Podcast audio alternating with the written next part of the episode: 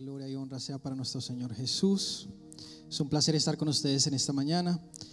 Eh, tengo una palabra eh, para ustedes de parte de Dios, meditando eh, en lo que quería compartir. La semana pasada el pastor habló acerca, o bueno, estábamos en una serie de el pasado, el presente y el futuro de Victoria Church.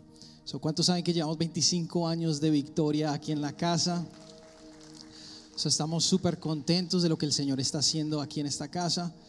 Eh, cada servidor, cada persona que entrega de, su corazón cada domingo, cada miércoles, para que todo esto que ven acá se pueda manifestar. Súper agradecidos con ellos. Si les podemos dar un aplauso, por favor, al staff. De hecho, si no se molesta, si por favor, si no se molestan, podemos ponernos de pie el colesterol es bajo cuando nos ponemos de pie, pero yo creo que es importante darles el honor que se merecen. Ustedes no saben el sacrificio que esta gente da, nadie les paga, pero vienen y hacen este sacrificio por nosotros, la gente que está acá en el staff también, que ellos trabajan 24/7 acá para hacer eh, que suceda todo en términos de la oficina y demás.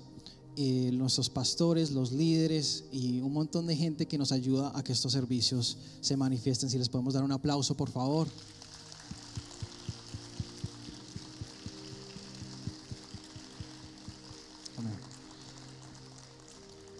No se pueden entrar. Muchas gracias. So, esta mañana quería hablarles, eh, mismo transicionar acerca de la iglesia. Quiero continuar en ese tema de la iglesia. Otra vez hemos estado hablando del, eh, del pasado, del presente y del futuro de Victoria Church. Y quería continuar con ese, con ese mismo eh, tema como tal y quería hablarles esta mañana de la iglesia. So, el tema de hoy es la iglesia, la novia de Cristo. So, les quiero explicar un poquito acerca de eso. Yo no sé, me imagino que muchos de ustedes lo han escuchado. Si no lo han escuchado, voy a explicar realmente lo que esto significa. Pero es a medida que, iba, eh, que estaba estudiando y preparándome para esta palabra, eh, cuando uno empieza a leer acerca de la palabra de Dios y empieza a descubrir lo que el Señor dice acerca de nosotros como su iglesia, como, como su novia, realmente es transformador. Yo quiero que en esta mañana vayamos en una jornada tú y yo y, empecemos a ver las escrituras, lo que el Señor dice acerca de su iglesia. Cuando se trata de entender un tema, muchos dicen que la iglesia es una institución, llámese lo que se llame, el Señor tiene, eh, el Señor ve la iglesia de cierta manera y es, es específicamente lo que yo quiero hablar en esta mañana, como el Señor ve a la iglesia. Entonces quiero que vayan conmigo a, Efesios 5, 22 a 23. Eh, vamos a empezar ahí. Y otra vez estamos viendo cómo el Señor ve su iglesia. So, Efesios 5, 22 a 23 dice, las eh, cascadas están sujetas a sus propios, eh, perdón, las esposas estén sujetas a sus propios maridos, como el Señor, como al Señor, porque el marido es cabeza de la mujer, así como Cristo es la cabeza de la iglesia, la cual es su cuerpo y él su salvador. Aleluya. So, hay un comparativo ahí entre la iglesia y el matrimonio. So, eso es lo que quiero hablarles en esta mañana, empezando a identificar lo que la iglesia significa comparado con qué, con el matrimonio. Este comparativo lo hizo el Señor en su palabra y es por una razón. Entonces vamos a escribir un poquito acerca de lo que eso significa eh, Pablo escribe en 2 de Corintios, vamos a seguir examinando la escritura, en 2 de Corintios 11, 1 a 3 dice esto. Oh, perdón, 2 de Corintios 11, vamos a leer el verso 2. Dice, porque os celo con el celo de Dios, pues os he desesposado con un solo esposo para presentarlos como una virgen pura a Cristo. Yo quiero que entiendan que a través del transcurso de la historia, el Señor ha visto a la iglesia como su esposa. ¿Por qué como su esposa? Porque hay un pacto que sucede entre el hombre y la mujer. Este pacto es el mismo que Dios tiene con su iglesia. Y a través de la historia hemos visto como vez tras vez el pueblo de Israel no ha sido fiel al Señor, pero Dios siempre ha sido fiel con su pueblo. Esto es lo que haces en el matrimonio aún así hayan eh, desacuerdos, falta de comunicación, dificultades. Es importante entender que es un pacto y que debemos permanecer fiel. ¿Cuántas veces en la escritura vemos que el pueblo de Israel abandona al Señor? En Éxodo vemos como eh, empiezan a construir un, ídolo eh, y así de, oro y empiezan a alabarle a él diciendo, este fue el Dios que nos sacó de Egipto. Y vez tras vez en las escrituras vemos como esto sucede una y otra vez, como el pueblo de Israel, después de que el Señor los, libera, después de que el Señor les da la victoria, empiezan a abandonar al Señor. Pero el Señor permanece fiel a su iglesia. La relación que Dios tiene con la iglesia, Él nos deja saber a través de su palabra que es la misma que un esposo tiene con su esposa. Cuando a Jesús le preguntaron, quiero que vayan conmigo a Mateo, a Mateo perdón, 9:15, eh, eh, cuando a Jesús le preguntaron los discípulos de Juan eh, que por qué sus, sus discípulos no ayunaban, esto es lo que encontramos. Jesús les dijo, ¿acaso pueden los que están de bodas tener luto entre, entre tanto el que es el esposo que está con ellos? Pero vendrán días cuando el esposo les será quitado y entonces ayunarán. Cuando el esposo les será quitado. Jesús mismo nos presentó su relación con sus discípulos como de esposo, esposa. So este patrón vez tras vez en la escritura. Pero es para que entendamos, iglesia, que así como el matrimonio, nuestra relación con el Señor es bien seria. Que la relación que Cristo tiene con su iglesia es bien seria. examinemos lo que dice, eh, lo, que hacemos en el, en el matrimonio cuando estamos haciendo los votos delante de, sea el sacerdote o sea la persona que nos está casando, sea el pastor en la iglesia cristiana. Decimos yo, tu nombre, te tomo a ti, esposa o esposo, para ser mi marido o mi esposa casada, para tener y sostener desde este día en adelante, para mejor o para peor, para más rico o para más pobre, en la enfermedad, en la salud, para amarte hasta que la muerte nos separe, según la santa ordenanza de Dios. Y yo te prometo mi fe y me comprometo a ti. Estos son los votos que se dicen en el matrimonio y por lo cual y por la razón que el matrimonio es tan sagrado es porque es un pacto. De así mismo lo que yo quiero compartir con ustedes es que de esta manera es que Dios ve a su iglesia. De esta manera es que, que Dios los ve a ustedes como el cuerpo de Cristo. Para bien, para mal, para más rico, para más pobre, en enfermedad o en salud. ¿Qué dice esto? El amor incondicional que el Señor tiene para cada uno de nosotros que sin importar que nos desviemos, que sin importar lo que hagamos, que el Señor permanece fiel a nosotros por el pacto que ha hecho por nosotros. Este es amor incondicional, iglesia. Este es el amor que Cristo murió para darte a mí y a, ti. Quiero compartirles lo que dice en Efesios 5:25.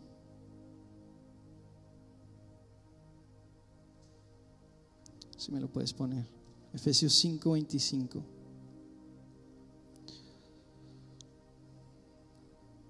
Esposos amen a sus esposas así como Cristo amó a la iglesia y se entregó por ella.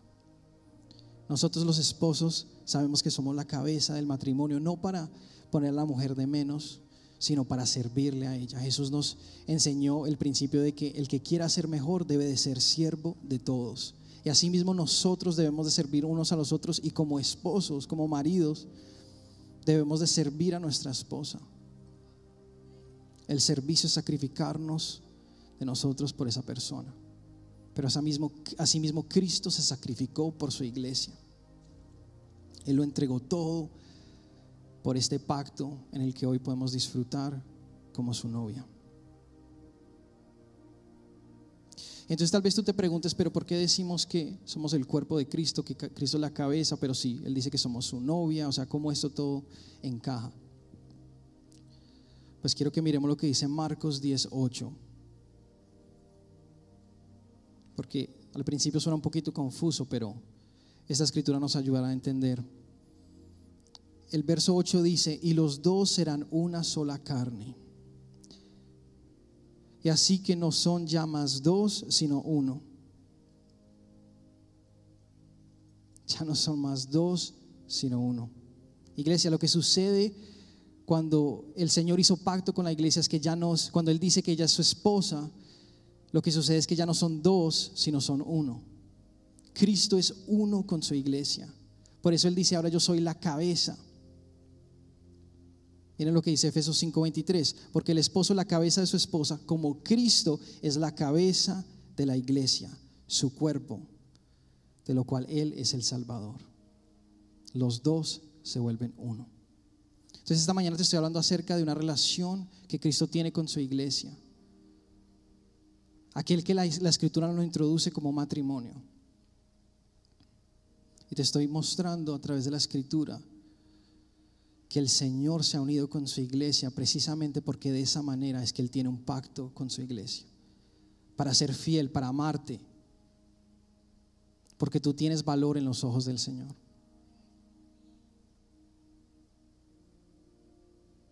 Pero como iglesia tenemos una responsabilidad. El Señor nos da una responsabilidad de ir por todo el mundo y predicar el Evangelio. De hacer discípulos de todas las naciones. Es un mandato que Dios nos ha dado. Fue lo que Jesús dijo antes de que, nos fuera, de que se fuera. Fue las últimas palabras que compartió con sus discípulos. Y tal vez tú te preguntes, pero yo a veces trato de hablar de Jesús y alguna gente no quiere escuchar. Precisamente hoy quiero hablarte de cómo podemos alcanzar un mundo que no conoce de Dios. Estábamos compartiendo una reunión la semana pasada eh, acerca de eh, el pastor estaba explicando acerca de la diferencia entre los dones del Espíritu y el fruto del Espíritu. Y él decía que los dones del Espíritu um, glorifican al hombre porque son las habilidades que Dios nos ha dado, más los frutos del Espíritu glorifican a Dios. ¿Qué son los frutos del Espíritu? Vamos a hablar de eso. En Gálatas 5:22 Dice más, el fruto del Espíritu es amor, gozo, paz, paciencia, benignidad, bondad y fe. Mansedumbre, templanza, contra tales cosas no hay ley.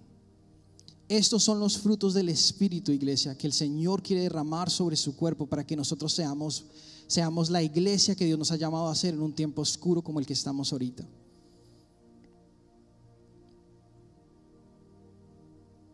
Los frutos del Espíritu son los que nos van a ayudar a alcanzar a aquellos que están lejos.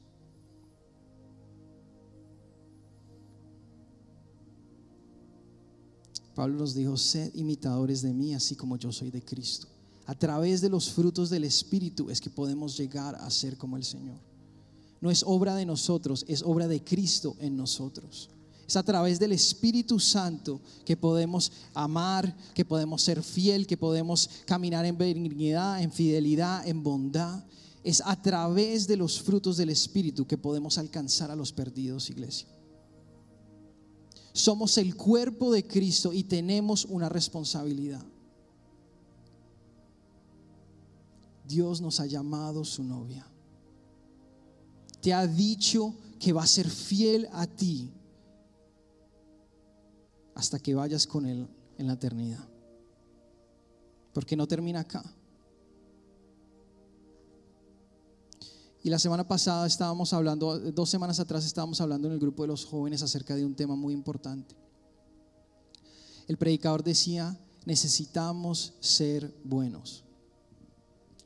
Necesitamos ser buenos en el mundo. Y él decía, just be good. Sé bueno. Y yo me preguntaba, pero ¿cómo somos buenos? Iglesias, a través de los frutos del Espíritu que tú puedes ser bueno en una sociedad que no conoce a Dios. Es a través de los frutos del Espíritu que tú puedes imitar al Señor Jesús para hacer luz en medio de la oscuridad.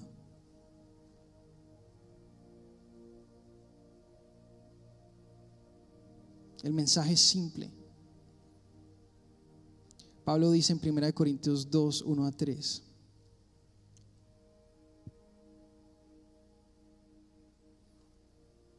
Eh, a 3, creo que está. Sí. Eh, así que hermanos, cuando fui a vosotros para anunciarles el testimonio de Dios, no fui con excelencia de palabras y de sabiduría, pues me propuse no saber entre vosotros alguna cosa, sino Cristo y Él crucificado. Yo creo que los mensajes que más transforman son los simples en naturaleza. A veces tratamos de ponernos bien complejos, tratar de decir mensajes que suenen bien, pero yo creo que los mensajes más simples son los que realmente llegan al alma. Yo creo que el mensaje de esta mañana que, quiero, que Dios les quiere dar a ustedes o impartir en su iglesia, en su cuerpo, es que nosotros podemos alcanzar un mundo necesitado, un mundo que no conoce a Dios, a través de ser buenos. Somos buenos cuando usamos los frutos del Espíritu para alcanzar un mundo que no conoce de Jesús. Es a través de Jesús que tenemos vida eterna.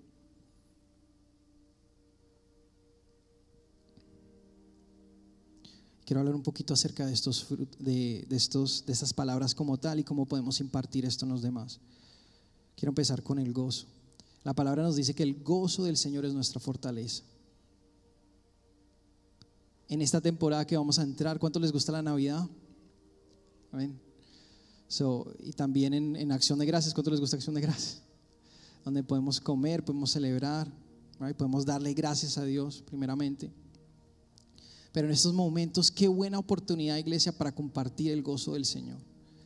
Qué buena oportunidad para dejarle saber a la gente que tú tienes a Cristo en tu corazón. A veces podemos decir, no, pero esa persona no va a escuchar si yo le hablo del Señor. Sí, pero muéstrale el gozo del Señor en tu vida. Come on.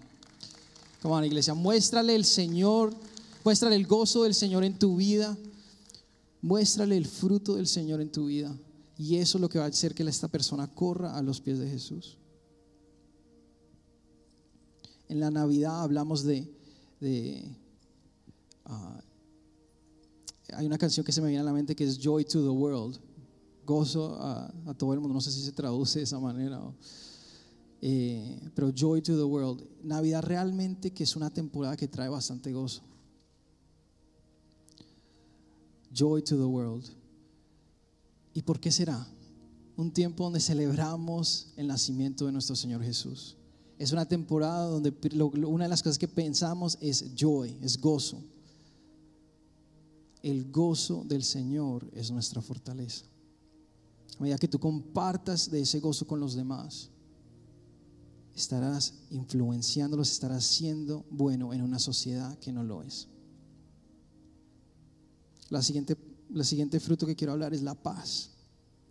Jesús mandó a los discípulos de lugar en lugar y les dijo, donde quiera que vayan, depositen de mi paz. Iglesia, tú puedes depositar de la paz de Cristo donde quiera que tú vayas. Si te van a invitar a un lugar a celebrar, eh, sea acción de gracias o sea la Navidad, recuerda que tú eres un agente de paz. Que tú, así como los discípulos, puedes dejar que la paz del Señor repose sobre ese hogar. Ahora sí, hubieron lugares donde no recibieron la paz. Pero Jesús, dijo, Jesús les dijo a sí mismo que se quitaran el, el polvo de sus pies y siguieran caminando. Deposita la paz en, los demás sin, sin condición alguna. Hazlo y si la reciben, amén. Y si no, pues también amén. Pero tú tienes más autoridad, tú tienes más influencia a la que tú te imaginas.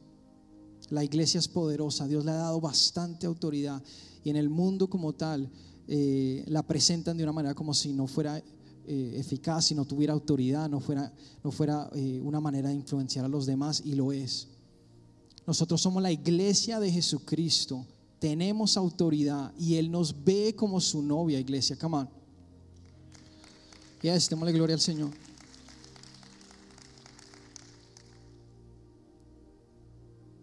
Lo siguiente que quiero hablar es la tolerancia, el siguiente fruto del Espíritu, la tolerancia. Tolerar a los demás. ¿Cuánto es difícil tolerar a los demás cuando están empujando tus botones? Pushing your buttons, como dicen en inglés. ¿Cierto?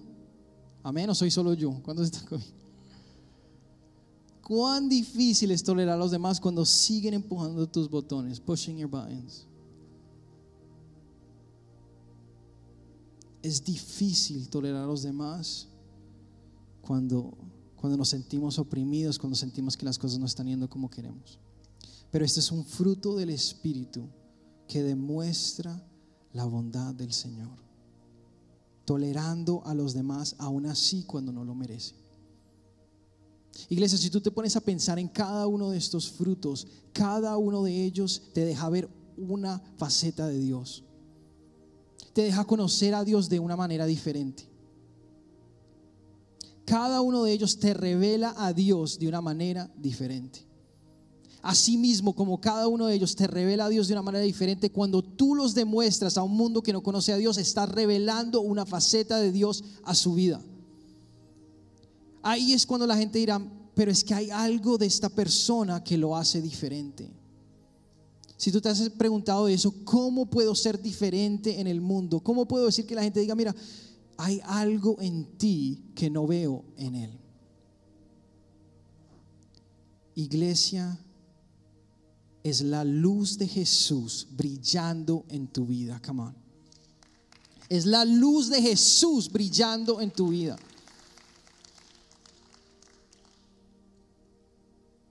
Toleremos a los demás. El siguiente fruto que quiero mencionar es la bondad. Estamos siendo amables con los demás, aun cuando ellos no lo son. El mundo nos enseña paga mal por mal. Pero el Señor Jesús nos enseña, paga el mal con el bien. Estamos pagando el mal con el bien. Este es un fruto del Espíritu que le va a mostrar al mundo otra faceta del Señor.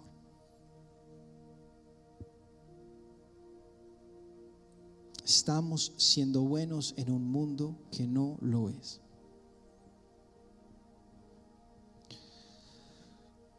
Siguiente, la fidelidad del Señor. Seamos fiel. Esta es una grande, estábamos hablando de una reunión la semana pasada con el pastor acerca de esta palabra, la fidelidad. En inglés me encanta porque dice faithfulness. Faithfulness. Fidelidad. Faithfulness. Fidelidad. Fe. Tiene el principio de fe, de estar llenos de fe. Faith and fullness.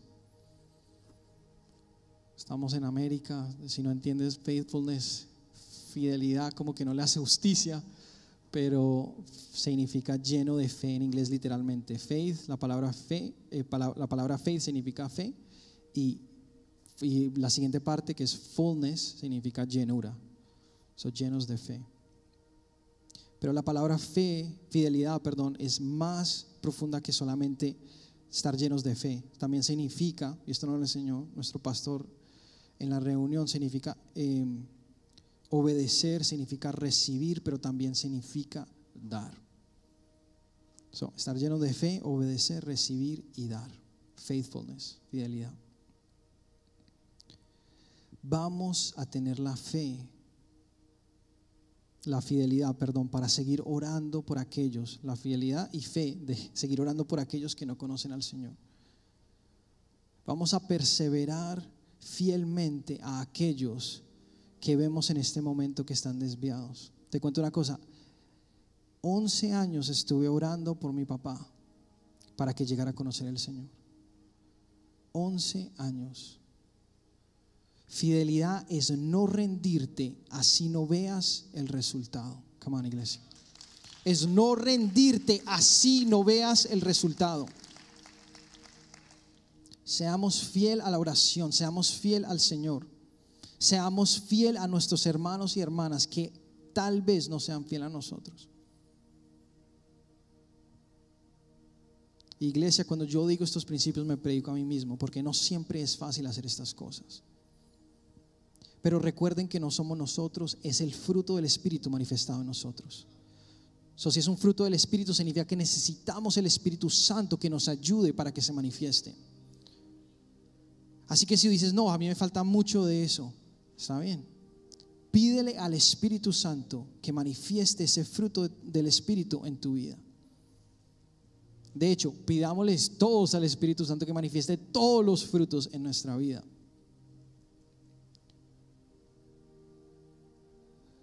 Amabilidad. Somos amables con aquellos que no lo son. Cuando vamos manejando y alguien nos corta, somos amables con aquellos que no lo son. Cuando estamos caminando y tal vez se nos cierra la puerta en la cara y alguien lo hizo intencional porque no le importó. Somos amables con un mundo que no lo es. Cuando tú decides, no, no importa, yo voy a ser amable con esta persona porque le voy a mostrar el amor de Cristo. Cuando tú decides actuar de esa manera, iglesia, tú estás siendo tú estás siendo la iglesia en un mundo que no conoce a Dios. Los frutos del Espíritu hablan más fuerte que cualquier obra que tú puedas hacer por tu propia fortaleza. ¿Por qué? Porque está revelando el carácter de Dios a alguien que no lo conoce. Si tú pudieras hacer cada una de estas cosas por tu propia fuerza, tú serías Dios.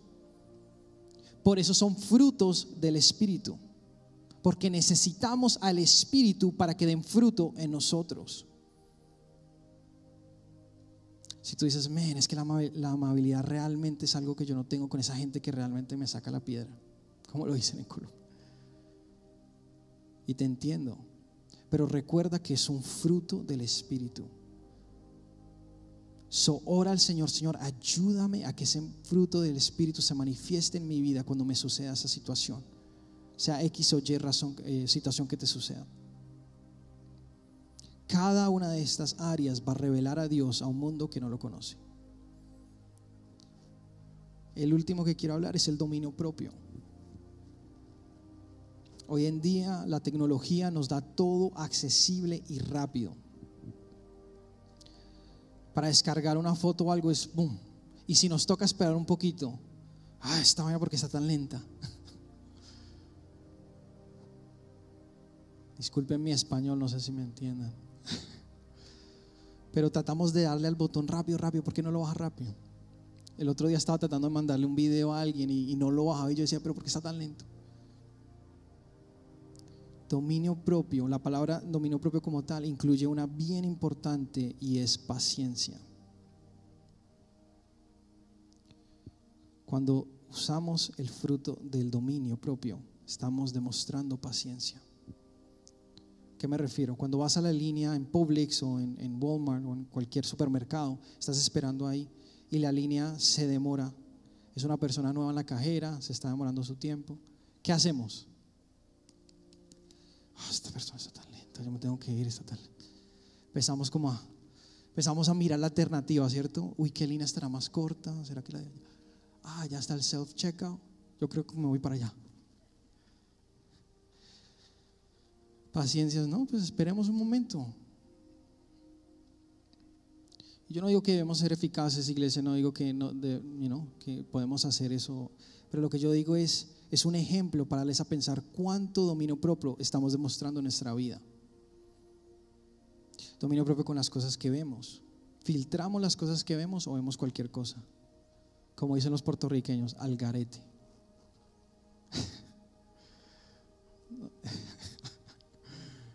Algarete, es una palabra que me gusta de los puertorriqueños. Yo soy colombiano, pero adopté esa palabra, algarete. Porque sí, al azar, o sea, dejamos que cualquier cosa que pase por Netflix, cualquier cosa que pase por, por, la televisión, que por hecho hay bastantes cosas que inclusive para niños son bastante, en, este, en hoy en día que no se queda, son bastante dañinas y, tienen mensajes bastante fuertes. ¿Filtramos esas cosas o simplemente, ah, no, eso no importa, es cualquier cosa? Iglesia, dominio propio es bastante importante. Inclusive hay una escritura que dice, mejor tener dominio propio que conquistar toda una ciudad. Pónganse a pensar en el contexto en que fue escrito. Obviamente hoy en día no decimos, oh, vamos a conquistar una ciudad, pero en ese entonces sí lo hacían. conquistaban ciudades y eso era la cosa más gloriosa que había. Era la cosa más gloriosa, que el emperador que era grande había conquistado varias ciudades. Pero la escritura te dice, es mejor tener dominio propio que conquistar ciudades. Saberte manejar, saber controlar tus emociones, saber esperar, saber ejercer la paciencia en momentos que tu, que, tu cuerpo te está diciendo, muévete, muévete, muévete. Vivimos en, una, en, un, en un mundo ahorita, en, en, una nación, porque hay lugares todavía que no son, no son tan tecnológicos como los de nosotros, que nos están enseñando que la paciencia debería de irse por afuera. Que tú no necesitas esperar hoy en día, todo es así. Pides algo por, por Uber y te llega a tu casa. Pides, eh, eh, pides eh, en Amazon y el segundo día de shipping, te llega el otro día a la casa. Amazon Prime y todas estas cosas que están haciendo que todo sea más rápido, más ligero. Ahora puedes pedir desde tu casa y recoges en la, en la, tienda de ahí mismo, el mismo día o al siguiente. Todo te lo dan rápido. Pero el problema con esto es que perdemos el dominio propio. No sabemos esperar, no sabemos controlarnos. Ah, no, no, yo quiero esto ya. No, no, no, ve, eh, ordénalo ya, muévete, muévete. No, ve. Vivimos afanados. ¿Cuántos saben que Dios no está afanado? Dios está en control, está en el trono y Él no está afanado. Inclusive muchas veces, sí, amén. Démosle gloria al Señor. Inclusive muchas veces el Señor Jesús cambiaba su plan para suplir la necesidad de otra persona. Un momento. Esta tarde, Saqueo, iré a comer contigo. Cambió sus planes para ministrarle a esta persona. ¿Cuántas veces cambiamos nuestros planes para ministrarles a otros? Dile a tu vecino, ouch. ¿Cuántas veces cambiamos nuestros planes para ministrarle a nuestro vecino?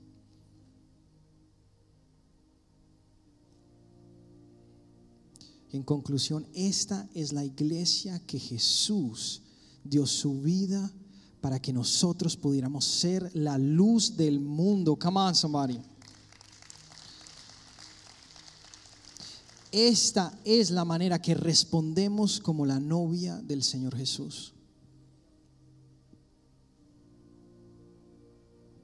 Él es nuestra cabeza, nosotros su cuerpo.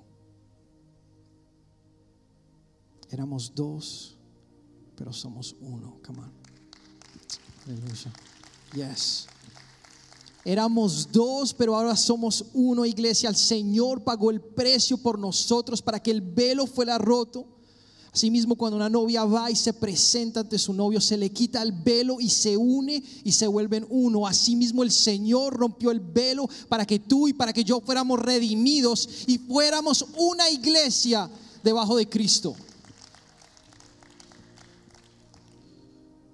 Es increíble el Señor cuánto nos ama. Iglesia, yo estaba meditando hablar acerca de la iglesia, pero a medida que venían estos versículos, yo decía, Señor, wow, qué increíble eres tú. Que comparas algo sagrado con el matrimonio, que por hecho hoy en día el matrimonio no vale nada en esta sociedad. La gente tres meses y se divorcian, van a Las Vegas, se casan y al otro día se divorcian. O sea que el matrimonio, iglesia, es sagrado. Matrimonio sagrado para Dios.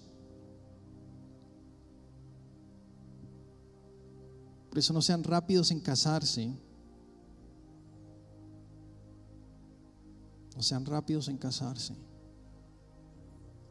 A menos, que, a menos de que Dios les haya confirmado, les haya hablado. Por ahí me hicieron un chistecito. Ellos saben quiénes son. Estamos en vivo, de hecho. Pero Dios los bendiga si están viendo por vivo.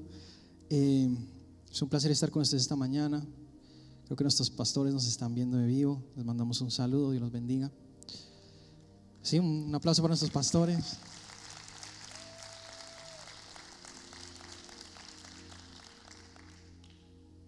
Pero el Señor Jesús pagó un precio, iglesia, bastante, o sea, bastante alto para que estuviéramos hoy donde estamos. Solo que lo que podemos hacer para responder es ser la iglesia que nos ha llamado a ser seamos buenos en una sociedad que no lo es. Amén. Parémonos, pongámonos de pie y vamos a orar.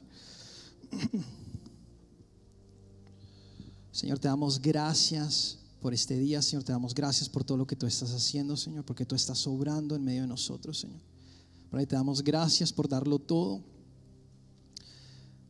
por nosotros, Señor, por mandar a tu Hijo Jesús a morir en la cruz del Calvario, para que pudiéramos ser redimidos, para que pudiéramos volver a ser uno con nuestro Señor Jesús. Un cuerpo, una carne, Señor. Somos tus manos, somos tus pies. Somos la luz del mundo, la sal de la tierra, Señor. Ayúdanos a demostrar estos frutos del Espíritu, Señor, a un mundo que no te conoce, Señor. Espíritu Santo, demuéstralos dentro de nosotros, Señor, manifiéstalos. Ayúdanos a manifestar cada uno de estos que hablamos, Señor. Cada uno de estos nueve frutos del Espíritu que hablamos hoy, Señor, que seas tú manifestándolos en nosotros. Ayúdanos a ser la iglesia que tú moriste para que fuéramos, Señor. A medida que entramos acción de gracias, a medida que entramos, Señor, a la Navidad, Señor, que podamos demostrar los frutos del Espíritu a nuestros familiares y a donde quiera que tú nos mandes, Señor. Y así que podamos compartir el amor de Cristo con aquellos que no te conocen, Señor. Es una palabra para este tiempo, para esta temporada, Señor. Gracias. Ayúdanos a recibir a nuestro corazón que dé fruto y fruto en abundancia. En el nombre de Jesús. Amén, amén y amén. Dios los bendiga, iglesia. Una cosita más. No quiero cerrar esta sesión sin darle una oportunidad a aquellos que no conocen a Jesús de aceptarle. Por favor, no se pongan, no se sienten todavía, manténganse de pie un segundito vamos a hacer una oración. Eh, muchos preguntan, y lo dije esto en el principio, eh, en el primer servicio, perdón, ¿por qué Dios, si es tan bueno, deja que tanto malo suceda? Yo quiero responder esa pregunta.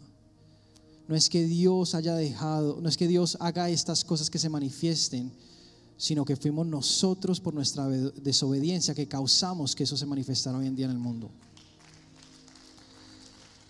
Y tal vez tú digas, pero ¿por qué? Si Dios puede sanar, si Dios puede eh, restaurar, si Dios puede redimir, ¿por qué vivimos en un mundo de violencia, de guerra, de todo lo que está sucediendo? Te digo una cosa, Dios nos ha prometido una nueva Jerusalén donde no hay sufrimiento, ni dolor, ni llanto, ni enfermedad, aleluya, iglesia, ni ninguna, ni ninguna, ninguna dolencia alguna pero esto es para aquellos que perseveren.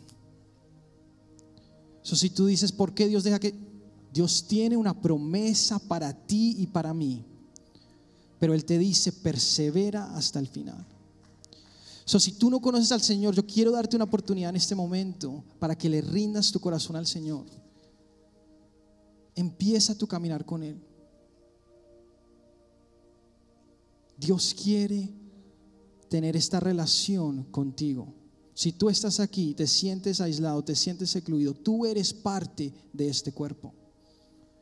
Tú eres parte de la novia de Jesucristo, cual Él dio su vida para redimirte y restaurarte. No te sientas excluido, porque si estás aquí en esta casa es porque Dios quiere que estés acá y es porque te ve como su novia. Come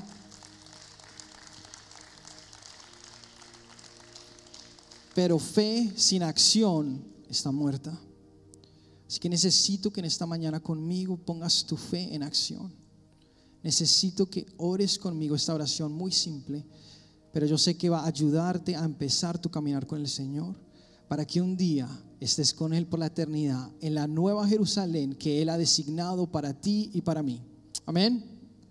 So vamos a orar. Ora conmigo, pero también quiero que toda la iglesia, como un cuerpo, como un cuerpo, no somos dos, somos un cuerpo unidos y Jesús como nuestra cabeza del cuerpo. Vamos a orar juntos. Amén. Señor, Señor Jesús, repite conmigo, Señor Jesús, venimos delante de ti, rindiendo nuestro corazón. Perdona nuestro pecado. Escribe nuestro nombre en el libro de la vida Y ayúdame, Señor, a caminar contigo fielmente hasta que me vaya contigo o hasta que tú vuelvas por mí. En el nombre de Jesús. Si lo crees, iglesia, ahí conmigo. Amén, amén y amén. Aleluya. Dios los bendiga, iglesia.